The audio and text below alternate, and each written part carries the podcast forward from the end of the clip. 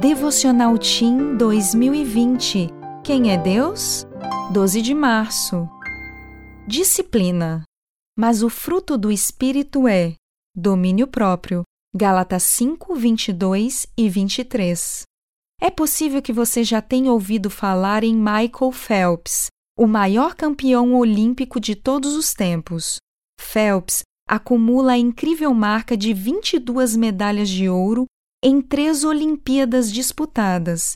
É verdade que ele é dono de uma genética privilegiada para a natação, mas o principal motivo para seu estrondoso sucesso é a disciplina.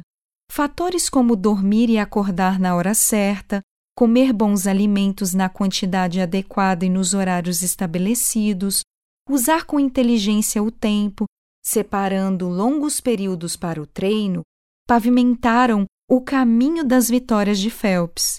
Em nossa vida, também podemos conseguir resultados semelhantes.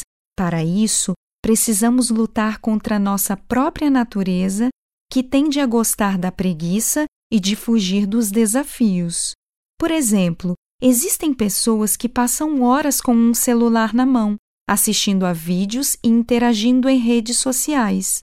Enquanto isso, as atividades espirituais, escolares e o serviço em geral ficam de lado, sem ser feitos. O sucesso não cai do céu.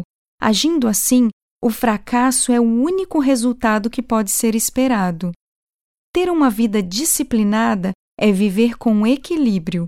Isso só é possível se o Espírito Santo estiver nos guiando. Ele produz o seu fruto, que, entre outras coisas, resulta em domínio próprio. Quem permite que Deus domine sua vida consegue se dominar e agir de modo equilibrado e disciplinado. O resultado não é outro senão excelência em tudo. Permita que o Espírito Santo transmita disciplina e domínio próprio para a sua vida. Quer saber qual será o resultado? Você vai nadar de braçada nas águas do sucesso.